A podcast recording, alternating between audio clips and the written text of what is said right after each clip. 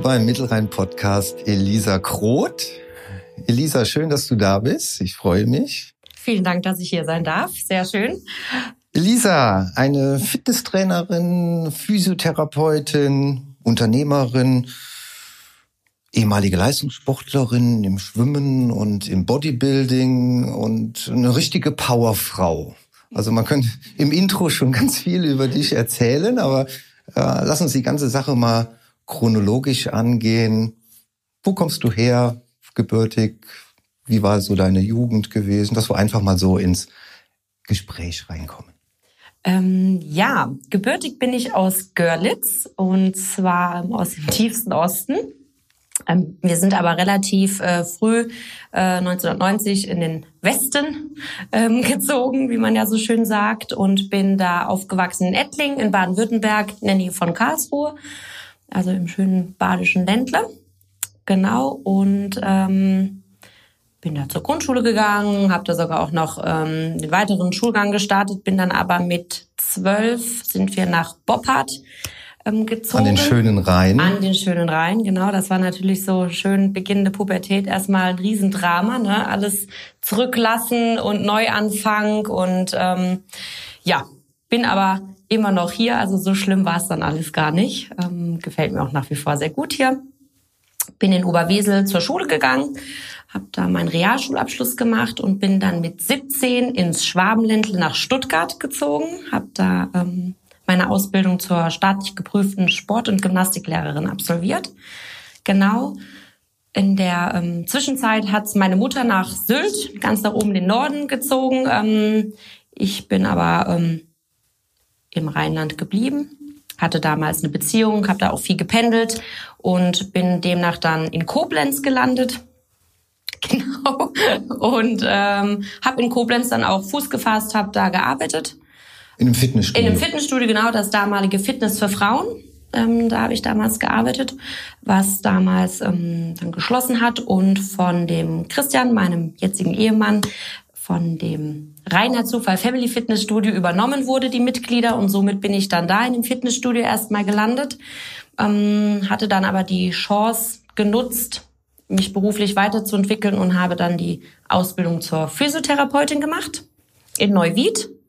Und ähm, genau, habe dann da auch gearbeitet im, im Marienhaus GmbH ist das ja Genau, war da dann tätig, war da dann auch überall ein bisschen positioniert, in Bendorf in der orthopädischen Fachklinik, im Elisabeth Krankenhaus, in der Reha Rhein-Wied selber im Standort und ähm, bin dann aber nach einem Jahr nach Koblenz ins evangelische Stift. Genau, und da habe ich dann auch gearbeitet, war auch da eigentlich immer super happy, bin dann schwanger geworden ähm, was übersprungen in der Zwischenzeit. Bisschen was übersprungen, da war ein kleiner äh, genau. äh, Zeitraffer. Völ, völlig in Ordnung. Genau. Gehen wir nochmal auf deine Jugendzeit äh, ja. äh, zurück. Ihr seid viel gependelt, sagtest du, von der Familie aus, äh, quer eine Deutschlandreise voll, das ist hört voll, sich genau, genau. vollzogen. Äh, und ähm, dann kam irgendwann der Berufswunsch, äh, Sport- und Gymnastiklehrerin mhm. äh, zu werden. Du warst schon immer selbst sehr sportlich aktiv unterwegs genau, gewesen? Genau, also ich ähm, bin ein sehr aktives Kind gewesen und ähm, habe immer Sport gemacht, ähm, immer also ich werde nie vergessen, wie meine Mutter mir eben später noch erzählt hat, wie ich vom Bäcker Räder geschlagen habe. Also still sitzen gab es bei mir nicht, ähm, war immer irgendwie Action. Und ähm, Genau, wie du eben schon erwähnt hattest, ähm, bin auch leistungsmäßig geschwommen. Also war auch immer jemand, der so ehrgeizig da am Start war, ein bisschen Druck gebraucht hat und immer ein Ziel vor Augen. Also habe viele Sportarten relativ schnell in der Wettkampfrichtung ähm, angepeilt, um da einfach so ein bisschen das Pensum zu halten. Und muss gestehen, dass ich in der Schulzeit eher ein faul und schludrig war. Also ich bin jemand, ähm, wenn einem etwas nicht so interessiert oder ihren langweilt, dann hält sich da meine Motivation auch in Grenzen. Bin aber für Sachen, die mich motivieren oder interessieren, Feuer und Flamme. Ähm, ich glaube, da hatte meine Mutter immer viel äh, zu knabbern, so in der Schulzeit. Und umso stolzer ist sie jetzt, was aus mir geworden ist. Also das kriegt man auch irgendwie so wieder hin. Und ähm, genau, war eigentlich immer sportlich engagiert und begeistert, ja. Leistungsschwimmen, äh, dann weiß ich, dass du äh, eine sehr ambitionierte Bodybuilderin äh, warst. Äh, wie kamst du da zum Bodybuilding? Ja, ähm, durch äh, meinen Ehemann, durch den Chris. Ähm, ich, durch meine Ausbildung habe ich immer sehr, sehr viele Kurse gegeben und ähm, war eher im Kursbereich sehr, sehr aktiv und habe mich für diese Geräte und Training an den Geräten eigentlich überhaupt nicht interessiert. Ich habe das so ein, zwei Mal versucht und fand das so wie ganz viele Frauen. Mittlerweile ist ja der Trend zum Glück so ein bisschen mehr geworden, aber eher oh nee, langweilig und oh, nicht zu viele Muskeln und dann sehe ich aus wie Ani und keine Ahnung. Also für alle nicht sportbegeistert mit Ani ist Arnold Schwarzenegger, Arnold Schwarzenegger gemeint. gemeint. Ja, genau, ja, natürlich, ja. Und ähm, bin dann durch den Chris äh, an die Geräte gekommen, habe da auch meinen meinen Spaß dran gefunden, weil man sich einfach verbessert hat. Man hat die körperliche Veränderung festgestellt. Ähm, der Popo wurde ein bisschen runder, ein bisschen knackiger. Ähm, und hat dann irgendwie gemerkt, huch, das ist ja doch gar nicht so schlecht. Und auch da kam dann wieder der Ehrgeiz eben hoch, direkt ein Ziel vor Augen. Ähm, das war damals auf der FIBO und zwar habe ich da die, ähm, jetzt habe ich gerade den Namen vergessen. Der Name fehlt. Das ist aber nicht schlimm, der okay, kommt wahrscheinlich genau. gleich äh, wieder. Ähm, Jedenfalls war da ein Mensch gewesen, der dich inspiriert richtig, hat. Richtig, genau. Und ähm, habe gesagt, so möchte ich mal aussehen. Und ja, April war die FIBO und dann bin ich eigentlich im August in die äh, Diät gestartet und bin im Oktober stand ich auf der Bühne. Selbst auf der Bühne gestanden? Dann stand ich selbst auf der Bühne, ja, okay. genau. Jetzt hast du natürlich den großen Vorteil, dass du durch deine Ausbildung Sport- und Gymnastiklehrerin sehr viel Hintergrundwissen hast, was äh, Trainingslehre äh, angeht. Mhm. Ähm, das ist schon mal wichtig, wenn man in den Bereich jetzt des Bodybuilding reingeht. Du hast einen Partner an deiner Seite, äh, der dich mit Know-how unterstützt und wahrscheinlich auch wenn dir mal die Motivation gefehlt hat, vielleicht dich noch mal so ein bisschen ja. äh, geschubst hat in also die entsprechende Richtung. Ja? Genau, ich habe mich eigentlich, muss ich sagen, in der kompletten Zeit von ihm ähm, führen, trainieren, beraten lassen. Also ich habe da mein Know-how ähm, mal völlig ähm, ausgeblendet. Ne? War zu der Zeit auch schon Physiotherapeutin. Das war vielleicht für manche Ansätze ganz gut. Habe mich aber ihm da eigentlich komplett äh, in die Hand gegeben. Also habe ihm da zu 100 Prozent vertraut und er war da eigentlich mein Mentor, total mein Motivator. Also ich weiß noch, am Ende gab's äh, Trainingsanheiten, da habe ich heulend auf dem äh, auf der Beinpresse gesessen, weil ich einfach äh, kein Bock, keine Kraft. Ähm, da waren die letzten drei Wochen der Diät waren tatsächlich wirklich nur Salat und Eiweißshakes, ne? Ähm, wo das ja auch einfach ein Extrem ist, das muss man dazu sagen.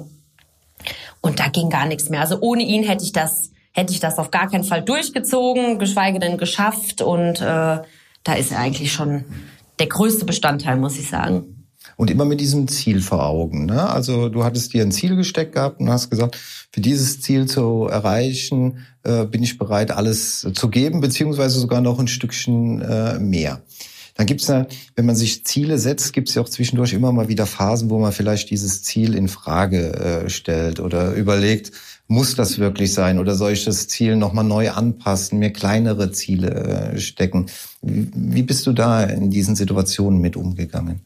Also gerade in, dem, äh, in der Wettkampfdiät habe ich mich ständig gefragt, gerade zum Ende hin, äh, warum mache ich das? Ähm, gab Momente, wo ich äh, in der Küche heimlich stand und einen Schokokeks gegessen habe und dachte, oh Gott, also vor allem der Chris durfte auf gar keinen Fall sehen, dann hätte ich mich ja ähm, verraten in dem Moment.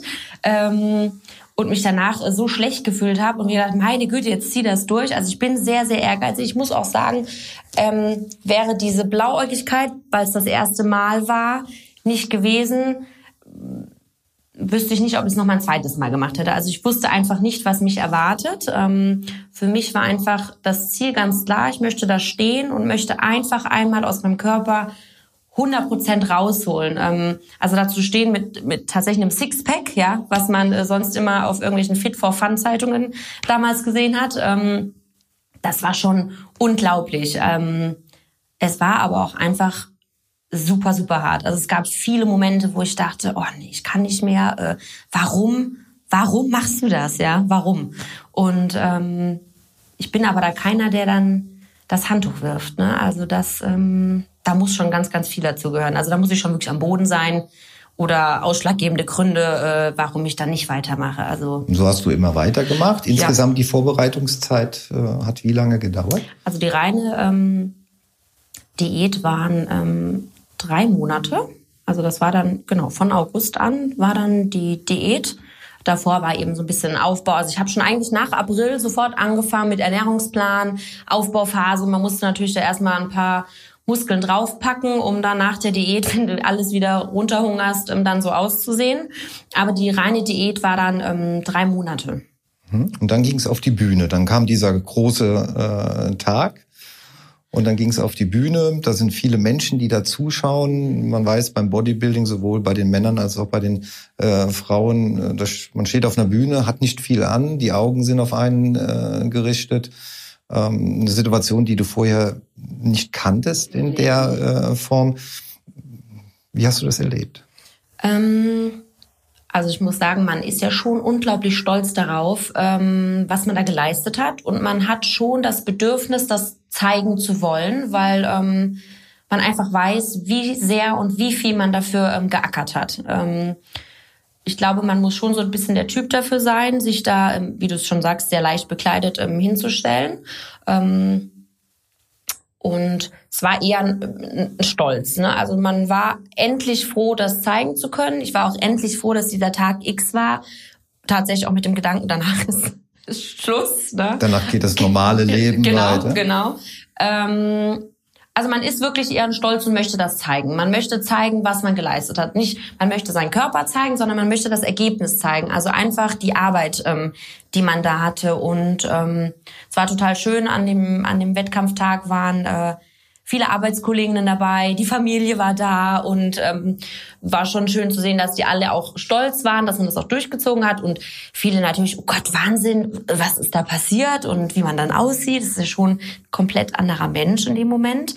Ähm, ja, also das, das geht dann. Dann ist man eher wirklich bereit, da denkt man nicht drüber nach, wie viele hundert Leute sitzen da, die Scheinwerfer, man sieht zum Glück eh nichts außer die Wettkampfjury vorne, das hinten dran ähm, sieht man gar nicht, nervös bis zum Tod. Ne? Also das, äh, das war schon, äh, das war schon schlimm. Und dann war der Wettkampf rum und dann gab's von deiner Seite aus erstmal die Erleichterung, es geschafft äh, ja. zu haben, die positiven Rückmeldungen aus deinem äh, Umfeld und endlich mal wieder essen dürfen. Genau. Und trinken dürfen. Und trinken dürfen, genau. Wir waren noch abends direkt ähm, in der Pizzeria. Das, der Wettkampf war damals in Bad Ems man direkt äh, Pizza essen. Das ähm, Verblüffende ist, dass man so viel Lust auf alles Mögliche hat, aber man ist überhaupt nicht in der Lage, das alles zu essen. Also man wird sich am liebsten die Pizza quer in den Rachen schieben und ähm, den Schokoriegel hinterher. Und letztendlich sitzt du da nach einem Stück Pizza und bist erstmal papp und dann verarbeitest du das Ganze natürlich auch noch. Ähm, das ist dann schon verrückt, äh, wenn die Anspannung abfällt und man das irgendwie realisiert. Ähm, ja, ist es, ist es gar nicht so grandios, das Essen sich reinzustopfen, wie man vorher erwartet, sagen wir es mal so, ne? Aber jetzt dürfte man es wieder. Jetzt ne? dürfte man, das ist es dann, genau. Jetzt hattest du dieses wunderbare Erlebnis gehabt und du sagtest eben schon mal, naja, wenn ich gewusst hätte, wie anstrengend und wie belastend das ist, würde ich es wahrscheinlich nicht nochmal machen. Kam dann nochmal die Intention, nochmal eine Schippe draufzulegen, auf den nächsten Wettkampf äh, zu gehen, das Ganze nochmal neu zu starten oder war für dich dann klar, nein, das war dieses eine Event? Ich habe mir das, ich habe mir das bewiesen, ich habe es anderen bewiesen, dass es äh, geht, das ist genug für mich. Ähm, also so relativ knappen Zeit danach gab es dann schon ähm, so ein bisschen die Überlegung, ähm, auch in einer anderen Klasse zu starten, ähm, das nochmal vielleicht anzugehen. Ähm, ja, aber ich muss sagen, ich war irgendwie nicht vom Kopf her nicht so bereit dazu. Ne? Ähm, das war ich bin froh, dass ich die Erfahrung gemacht habe und es war auch total schön. Ähm, aber in den Jahren auch danach entwickelt man sich nochmal weiter und das Denken wird auch nochmal anders. Also es ist schon ein sehr, sehr harter Verzicht in der Zeit. Ich muss sagen, ich habe das sehr ähm, oldschool-mäßig gemacht. Ähm, mittlerweile gibt es da auch schon nochmal ganz andere Varianten, also wie man diese Wettkampfvorbereitung etwas softer gestalten kann. Ähm, man geht vielleicht bisschen länger in die Diät, dafür vielleicht nicht so krass. Ähm, da waren dann schon so Momente, wo man sich damit nochmal befasst hat und es ist sehr, sehr schwer, diesen Körper von diesem Tag X auch aus dem Kopf wieder zu kriegen, wenn man das einmal so hatte. Also ich weiß noch, ich hatte ein Fotoshooting, ich glaube drei Tage danach und werde nie vergessen, wie ich an den Bildern rumgenörgelt habe. Also unglaublich. Da hat äh, also ich hatte bei einem Wettkampf, glaube ich, sieben Prozent Körperfett. Ähm, und man hat ja auch entwässert. Das heißt, ich hatte drei Tage danach ähm, kein Gramm Fett zugenommen, sondern einfach ganz normal wieder ein bisschen Wasser drauf. Und werde nie vergessen, wie ich an den Bildern rumgenörgelt habe, was hängt denn da über der Hose? Und wenn ich mir jetzt die Bilder angucke, also war nichts, nichts war da. Also man kriegt schon ein ziemlich verzerrtes Körperbild. Ne? Ähm, und das ist schon schwer. Äh, ich habe doch lange für gebraucht, muss ich sagen, um das aus dem Kopf zu kriegen. Und bin jetzt auch froh, dass ich keinen Wettkampf mehr danach gemacht habe, muss ich sagen. Die körperliche Belastung ist das äh, eine. Ich kann mir vorstellen, dass es vom, vom Mentalen her noch wesentlich äh, schwieriger ja, ist, das durchzustehen. Äh, ja. Ähm, wie hat denn dein Körper danach darauf reagiert? Also es ist ja nicht nur die Diät, sondern es ist ja, das Training wird intensiviert. Du hast vorher eine gute, äh, gute Basisausbildung äh, gehabt. Das wurde dann immer mehr gesteigert. Dann kam die Diät dazu. Äh, wie hat denn dein Körper danach reagiert? Ähm, also mein Körper, muss ich sagen, ist ein sehr dankbarer Körper. Also ähm, eigentlich gut. Ähm, Nee, kann ich nicht anders sagen. Eigentlich alles, alles gut. Ne? Ich ähm, habe natürlich die Zeit danach erstmal genossen, habe ganz normal gegessen, ähm, bin dann auch relativ schnell wieder in den Ernährungsplan reingegangen, ähm, das eben so ein bisschen aufrechterhalten. Und ähm, nee, gut. Am Anfang habe ich ein bisschen die Lust am, am Training, aber was auch normal ist, wenn man so ein hohes Pensum, also ich habe wirklich jeden Tag siebenmal die Woche trainiert. Ähm, Cardio morgens vor der Arbeit. Ähm, da bin ich um 5 Uhr aufgestanden. Das war ja dann beginnender Winter im Dunkeln, ähm, auf dem Spinningrad gesessen. Ähm, und das, dann hat man irgendwann genug. Ne? Ich hatte die Schnauze voll in dem Moment und habe das einfach ähm, reduziert. Ähm, bin dann aber natürlich trotzdem Spaß an der Bewegung, war dann ein bisschen mal mehr laufen, bin dann irgendwann auch wieder in das Training reingekommen. Aber alles in einem normalen Maß. Und im genau, Wohlfühlbereich genau, dann äh, mhm, genau. auch. Ja. Ähm, du hast das Thema Ernährung angesprochen. Wie wichtig ist das Thema Ernährung jetzt noch äh, so für dich im Alltag? ähm, ja, ist lustig, weil ich habe im Oktober letzten Jahres einen kleinen Wandel äh, durchlebt. Ähm, war ja dazwischen schwanger ne, und ähm, habe dadurch ähm, 25 Kilo in der Schwangerschaft zugenommen, weil ich einfach aus dem extremen ähm, Wettkampf, danach immer noch Ernährungsplan, Sport und schon den Fokus darauf. Ähm, in der Schwangerschaft habe ich ganz normal gegessen. Also ich habe nicht zu den Frauen gehört, die ihren Mann nachts zum Mc's geschickt hat und besorgt mir mal fünf Big Mac und ein McFlurry oder so, sondern wirklich ganz normal. Aber das hat natürlich komplett draufgehauen. Ne? Der Körper, der Stoffwechsel war so darauf oder kaputt, kann man ja auch sagen, durch den Wettkampf. Ähm, da habe ich ordentlich zugenommen bin auch da nach der Geburt relativ schnell wieder in diesen Diätmodus reingegangen, weil in meinem Kopf eben auch ein bisschen der Druck, muss ich sagen. Ne? Du musst und du arbeitest in einem Fitnessstudio und wie muss man aussehen und du bist doch fit und das muss wieder funktionieren und habe mich da immer schon einen hohen Druck selber gemacht. Ähm, und bis ich im Oktober letzten Jahres, so, ich habe die Schnauze voll. Also Gewicht ging hoch, ging runter, dann haben wir nochmal geheiratet, dann bin ich vorher nochmal so, jetzt muss das nochmal ordentlich alles weg, was auch alles funktioniert hat, aber natürlich ist es auch wieder draufgegangen. Es ist ganz klassisch, ne, der Jojo-Effekt. Und im Oktober habe ich am Küchentisch gesessen und für drei Leute gekocht, für den Chris, ähm, für meine Tochter, wo ich ganz normal natürlich koche, für mich. Und dann habe ich gesagt, so, das reicht. Ne? Also das war mir zu viel und habe mich ähm, seit Oktober ein bisschen mit intuitivem Essen beschäftigt. Also wirklich back to the basics. Ähm, meine Tochter ist das beste Beispiel ohne irgendwelche Glaubenssätze, ohne wer sagt dir, isst den Teller leer, aber du musst das Brot dazu essen oder wie auch immer, sondern einfach wieder dahin zurückzugehen. Und in der Phase bin ich im Moment noch. Also äh, finde gerade essenstechnisch wieder zu mir selber. Spannend. Ja. In, intuitives Essen. Intuitives Essen. Genau. Ist dann, wenn du Hunger hast, ist das, worauf du äh, Hunger hast? Oder Hör vor allem auf, wenn du satt bist. Ja, ähm, okay. Also das ist vor allem ähm, etwas, was man natürlich durch diese krasse Wettkampfdiät auch ähm, total verlernt. Ne? Weil wenn du dann mal essen durftest, war die Angst ja so groß, dass du zum Beispiel, wir hatten so diesen klassischen Cheat Day, der ja mal so vor paar Jahren so der Trend wurde.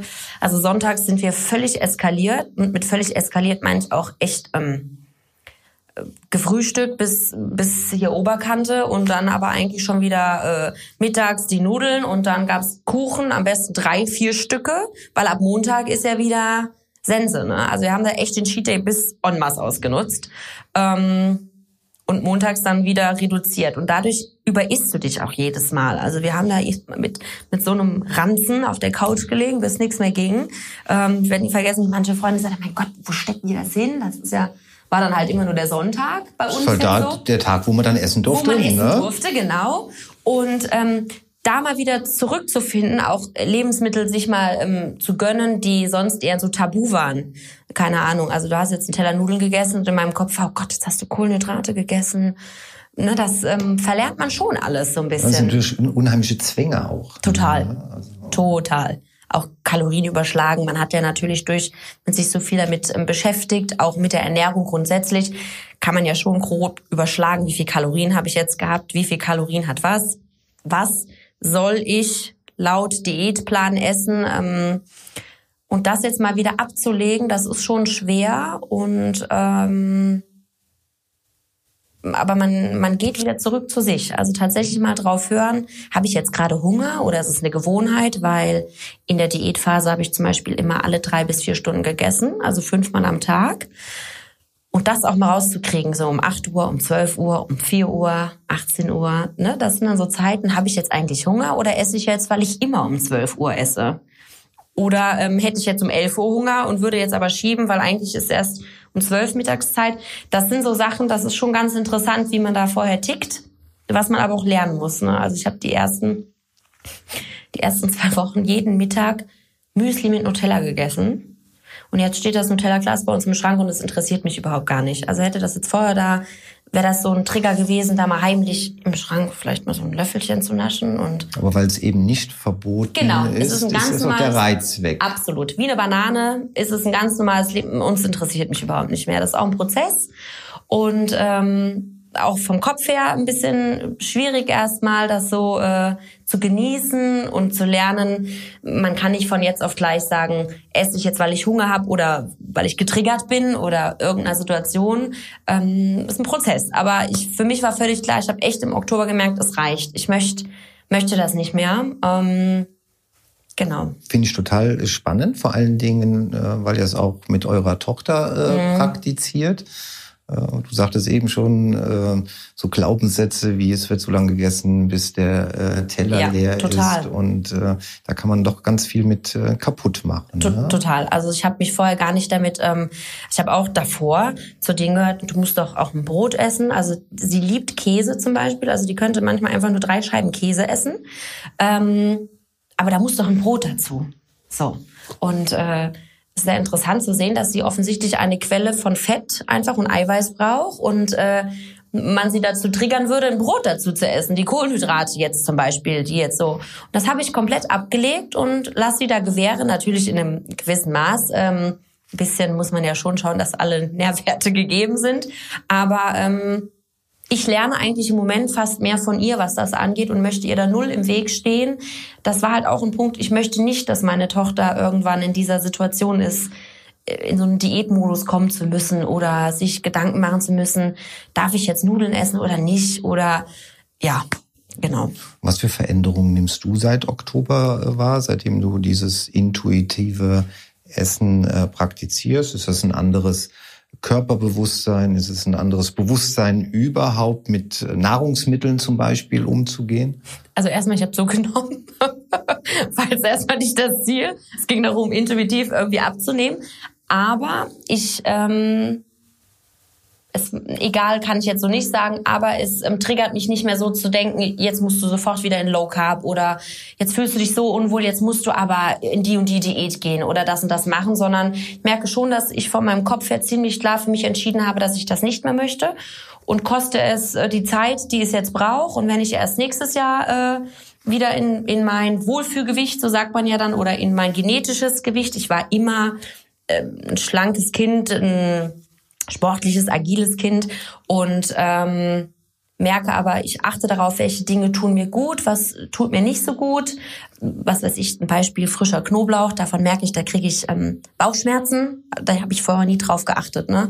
Dann versuche ich das so ein bisschen zu reduzieren oder zu meiden. Ich überesse mich bei weitem nicht mehr so wie davor. Ähm, hör, hör auf mich beim Essen, okay, bist du satt? Ähm, es gibt so ein paar Anzeichen, so ein genüssliches Schnaufen beim Essen, wo du eigentlich schon merkst, okay, das ist schon so ein Anzeichen, jetzt könntest du eigentlich mal aufhören, dein Körper braucht nicht mehr. Ne? Ähm, das ist schon interessant und spannend, aber der größte Faktor ist mein Kopf. Ähm, ich bin, glaube ich, seit Oktober nicht mehr ins Bett gegangen und habe mir abends vorm Schlafen Gedanken gemacht, was habe ich den Tag über gegessen, habe ich mich dazu genug bewegt, ähm, also dieses schlechte Gewissen. Mh, total. Äh, das hatte ich wirklich, haben. muss ich sagen, fast jeden Abend danach eigentlich. Ne?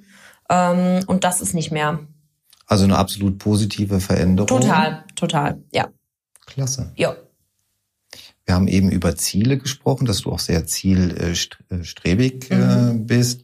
Ähm, auf der beruflichen Seite Gymnastik-Sportlehrerin, dann kam die Ausbildung zur Physiotherapeutin, mhm. du hast in der Praxis gearbeitet, du hast im Krankenhaus gearbeitet und äh, dann kam irgendwann ein Impuls und äh, du hast dich selbstständig gemacht, du bist mhm. Unternehmerin. Ja. Wie kam es denn dazu?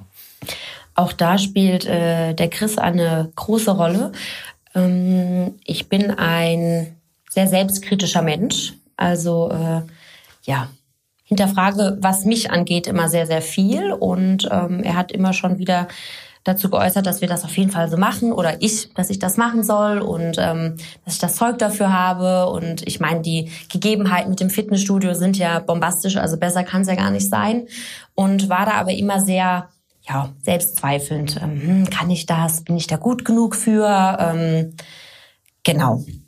Und war auch noch nicht so ganz sicher, mit welchem Konzept soll das ähm, stattfinden. Da hatten wir ja dann dich zur Unterstützung, das muss man ja auch so sagen, was eine riesengroße Hilfe für mich war, weil mir vorher dieses ähm, Konzept, wie wir es jetzt ja haben, vielleicht gar nicht so in den Sinn gekommen wäre. Also da nochmal ein riesen Dankeschön. Gerne. Und ähm, dadurch dann aber auch geschuldet eben, dass ich nach der Schwangerschaft ähm, einfach auch nur noch halbtags gearbeitet habe und ähm, für mich immer das ganz klar war, dass wenn ich ein Kind habe, ich im ersten Sinne Mama bin. Also das ist für mich ähm, ganz wichtig und demnach auch die Zeit einkalkulieren möchte und planen möchte. Und dann kam eigentlich immer mehr der Gedanke, also wie praktisch es wäre, ähm, unter unserem Zuhause die Praxis zu machen. Die Räumlichkeit war auch da. Also es, eigentlich haben alle Sterne und Wege dahin gezeigt, tu es. Und so kam das eigentlich, dass wir dann gesagt haben, das ist der beste Zeitpunkt dafür. Das heißt, ihr habt 2019 habt ihr angefangen umzubauen. Genau.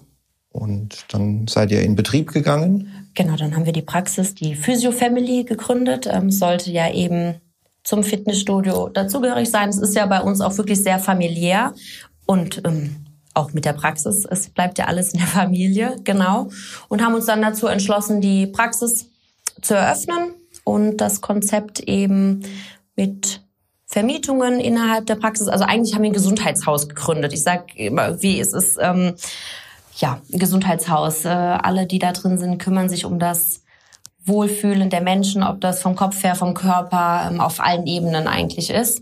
Und, ähm, das heißt, ihr vermietet auch Räumlichkeiten für externe Anbieter. Das heißt, wenn jetzt jemand mit einem, äh, kleinen Yogakurs äh, was bei euch machen möchte, da habt ihr Räumlichkeiten genau. für, wenn jemand einen Entspannungskurs anbieten möchte, dann seid ihr die richtige Anlaufstelle für die Räumlichkeiten. Genau, wir haben Aber auch im klassischen Sinne äh, bietest du äh, Physiotherapie, Krankengymnastik, Massagen an. Genau, wir haben einen großen Seminarraum, wie du eben sagst, ähm, der super dafür geeignet ist für Yoga-Sessions, für Hebammen, ähm, für Atemcoachings, ähm, aber auch für betriebliche Sinne, also ein großer Beamer mit drin. Wir haben viele Stühle. Für kleine Vorträge, Vorträge zu halten. zum Beispiel, genau. Dann haben wir noch vier Behandlungsräume. Ein Raum ist davon fix mir, in dem ich dann eben als Physiotherapeutin behandle. Und die anderen Räume stehen zur Vermietung frei. Genau. Wo sich zum Beispiel ähm, Für Reiki haben wir eine drin, ähm, Liebschau und Pracht haben wir drin, ähm, wo eigentlich jeder Mann, der in dem Bereich oder jede Frau ähm, in dem Bereich tätig ist, ähm, sich da einmieten kann. Genau. Also ein richtig spannendes äh, Konzept. Konzept. Mhm. Fitnessstudio, ähm, Physiotherapiepraxis und noch die Möglichkeit, dass andere Anbieter unter eurem Dach ihre Kurse präsentieren können, beziehungsweise das, was sie können, genau. darbieten. Ja, also das ist auch das, was mich ähm, auch so begeistert hat. Das ist total ganzheitlich. Ähm, genau der kurze Weg zum Studio rüber. Das heißt, die Leute, die auch bei uns in der Physio Family die Räumlichkeiten nutzen, können das Fitnessstudio drüben nutzen. Wenn man zum Beispiel wirklich mal mit jemandem auch an die Geräte möchte. Wir haben ja auch eine Sauna, die ja momentan noch geschlossen ist. Aber das sind alles so Sachen, so Gimmicks, die einfach total gut zusammenpassen. Und ähm, das ist das, was mich auch so überzeugt hat. Und ich dann Feuer und Flamme dafür war, dass wir das so machen, genau. Ich denke, das ist auch gerade euer Alleinstellungsmerkmal, mhm. dass es ähm, in der Form in Koblenz und in der Umgebung nicht gibt. Nein, tatsächlich. Insofern ja. habt ihr da was richtig Tolles äh, geschaffen. Ja, vielen Dank. Bin auch sehr stolz drauf, ja.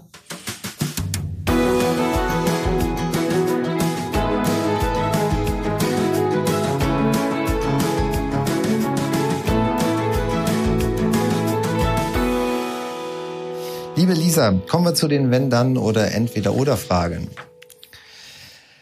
Wenn ich noch mal 18 Jahre wäre, dann würde ich. Ach, ich glaube, ich würde weniger mir Gedanken darüber machen, was andere denken. Das. Und wenn ich die Möglichkeit hätte, einen Menschen meiner Wahl mal kennenzulernen, dann wäre das? Meinen Opa, der ähm, damals verstorben ist, als ich drei war. Karriere oder Familie? Familie, ganz klar, muss ich sagen. Ja. Zu 100 Prozent. Ja, also ich bin super dankbar dafür, ähm, wie wir es haben, weil ich die perfekte Kombination aus beiden habe. Aber müsste ich mich entscheiden, dann ganz klar die Familie. Hollywood oder Koblenz? Tja, ähm, mit der Familie nach Hollywood. In Urlaub. genau, genau.